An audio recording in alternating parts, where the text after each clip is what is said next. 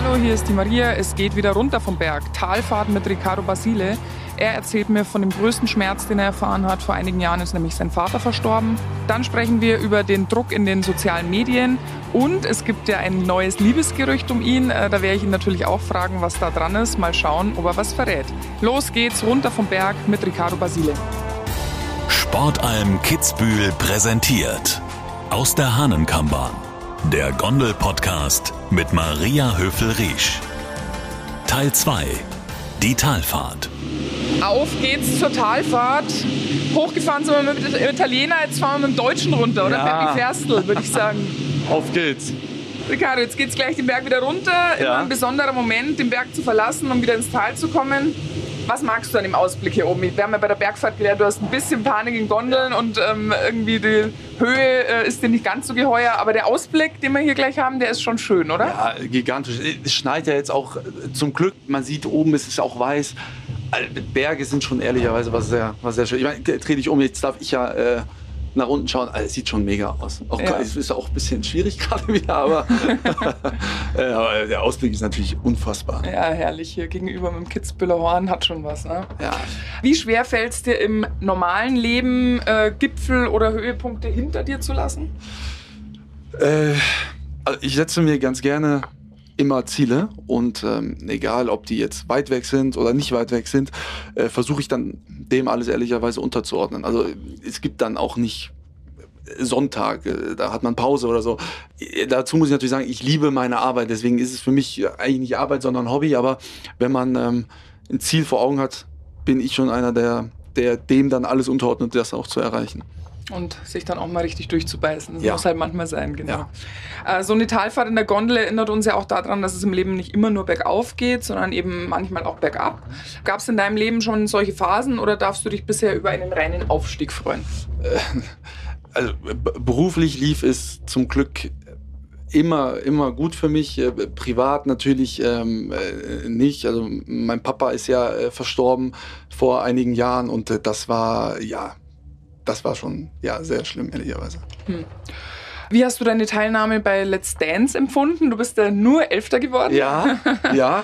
Äh, Es war äh, eine unfassbar tolle Zeit. Ich meine, das waren dann am Ende waren es sechs Shows. Ich habe einen Fehler gemacht. Ich habe nebenbei noch weiter gearbeitet und äh, das hätte ich nicht machen sollen, weil es dann einfach zu viel war. Ich meine, wir haben zehn Stunden am Tag trainiert. Meine wunderbare Tanzpartnerin Isabel Edwardson musste dann immer mit mir reisen, ist mit mir nach München äh, geflogen. Ich musste abends Champions League Sendungen moderieren und dann ähm, habe ich das dann versucht zu verlagern. Bin dann im Hotel Savoy in Köln eingezogen, war dann da auch knapp zwei Monate. So lange habe ich ja dann teilgenommen. an Wieder der mal. Hotel. Wieder mal Hotel, ja.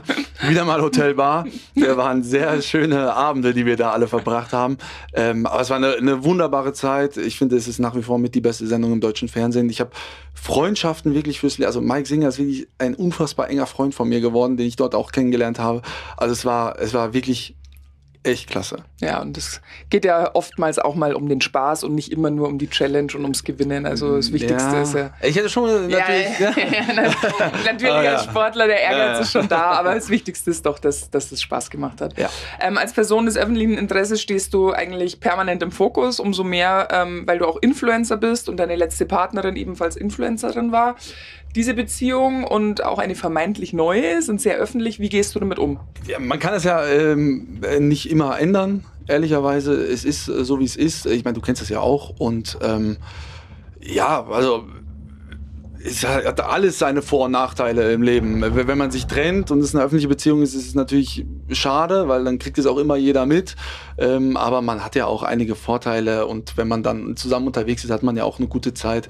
Deswegen ähm, ist das, sehe ich das in aller Regel äh, sehr entspannt. Hm, aber ab und an ist schon ein bisschen nervig. Ja, oder? äh, klar. Also, ne, man, wenn man dann vielleicht mal nicht möchte, dass das gleich jeder weiß und dann heutzutage ist ja mit den Smartphones, muss ja nicht immer Mhm. irgend nur ein Fotograf sein, sondern muss ja nur jemand irgendwie ein Foto schießen, wenn du, weiß nicht, in Kitzbühel irgendwo unterwegs bist zum Beispiel. Und äh, da. Dank ChatGBT kann man ja jetzt behaupten, das ist ein Fake-Foto. Ah, stimmt, ja, stimmt, stimmt, stimmt. Äh, das ist eigentlich eine gute Taktik.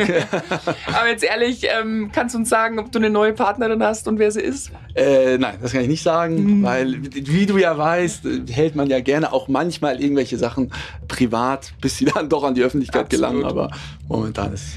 Also, nächste Frage erübrigt sich dann quasi, wie schützt du deine Privatsphäre? Also du versuchst halt. Ja, manchmal, also ja, ja, natürlich auch nicht immer, ne, weil sobald man sich ja entschließt, auch mal auf ein Event zusammenzugehen, dann, dann lässt man ja auch die Tür offen. Und dann äh, finde ich es auch immer komisch, wenn die Leute sagen, ja, es ist immer alles privat. Ja, dann, dann muss ich auch wirklich alles privat machen. Aber wenn Gut, dann kannst du eigentlich nicht besteht, vor die Tür gehen. Ja, so, so. Deswegen, aber wenn du versuchst, zumindest zu Beginn vielleicht mal etwas für dich privater zu halten, dann mache ich das schon ganz gerne. Ich meine, man weiß ja auch nicht, jeder kennt eine Beziehung. Du lernst jemanden kennen, du weißt ja nicht, ist das jetzt, hält das jetzt? Und wenn du dann jedes Mal, wenn du irgendeinen Menschen kennenlernst, sagst ja, okay, mit der gehe ich jetzt in die Öffentlichkeit und dann jede drei Wochen ist das Thema wieder beendet, ist auch etwas seltsam. Ja, das stimmt natürlich. Was sind deine Tipps? Wie bleibst du unter dem Druck der sozialen Medien und anderen Medien äh, mental gesund? Das ist ja schon eine Herausforderung. Ja zu Beginn, als ich angefangen habe, 2017, ähm, boah, ist auch schon jetzt wieder ewig her, also ich werde auch nicht jünger, fällt mir gerade auf, äh, hat mich das schon sehr mitgenommen, wenn Leute, ähm, äh, ich habe kein Twitter. Ich finde, das ist auch äh, nicht das allerbeste Medium, ehrlicherweise, weil da viele Fake-Accounts. Ich verstehe nicht, wie man eben nach wie vor äh, mit Fake-Accounts durch die Gegend rennen kann. Äh, da hat mich das schon äh, wirklich mitgenommen, weil ich kannte das nicht.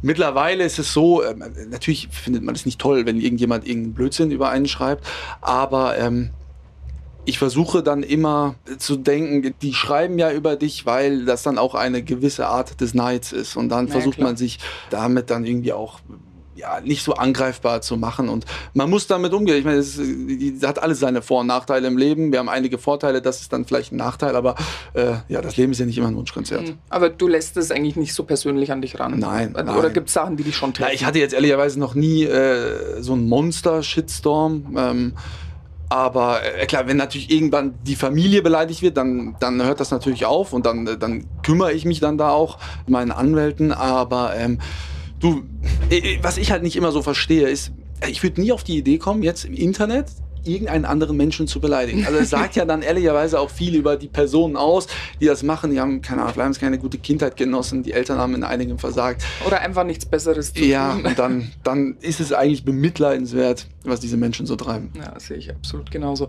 Äh, wie und wo entspannst du, wenn du hier in Kitzbühel bist? Entspannen, ja. Das ist schwierig beim Tomschi. Ja, das ist äh, ehrlicherweise wirklich äh, schwierig. Äh, je nachdem, in äh, welchem Hotel oder bei welchem Freund ich untergekommen bin, ähm, finde ich mittlerweile, ich gehe tatsächlich mittlerweile äh, öfter in äh, die Sauna. Das habe ich früher nie gemacht. Und, äh, das Nach dem Tomschi noch? Äh, ja, da nicht. aber vielleicht kurz am nächsten Morgen, damit alles, was man so vorher beim Tomschi in sich reingeladen hat, rausgeht. und dann ist man auch wieder fit. Okay. Ähm, also ich höre schon raus, du kommst am liebsten mit deinen Kumpels her. Also ja. so Liebesurlaub in Kitzbühel eher nicht, oder? Hab ich noch na, einmal doch vor einigen Jahren war ich auch mal äh, in einem Liebesurlaub, aber äh, ja, sonst immer äh, mit meinen Freunden, ja, weil wir hier dann ehrlicherweise alle eine gute Zeit haben. Wir kommen auch, mein ganzer Freundeskreis kommt ehrlicherweise auch super gerne hierher und ja, dann macht das schon Spaß hier. Ja, kann ich mir vorstellen. Ähm, was ist dein Lieblingsessen hier in Tirol? Was, muss, was musst du mindestens einmal gegessen haben, wenn du hier bist? Kaiserschmarrn. Kaiserschmarrn, ja, sehr gut. ja, lieber Ricardo, bevor äh, uns endgültig das Wasser im Mund zusammenläuft, ähm, du hast das letzte Wort hier in meinem Gondel-Podcast. Das ist schon Tradition für meine Gäste. Ich freue mich auf deine Liebeserklärung an Kitzbühel. Ich muss sagen, äh, äh, du bist ja wirklich eine Legende hier und es ist auch wirklich eine Ehre, jetzt mit dir in der Gondel sitzen zu können und äh, jetzt fahren wir runter. Du hast ja auch einen Wohnsitz hier unter anderem in Kitzbühel und es ist Hauptwohnsitz. Ja, sogar. So, Hauptwohnsitz. Äh, ich dachte, Bella Italia ist immer der Hauptwohnsitz. Ja, ne? das ist das Summer Place. ja.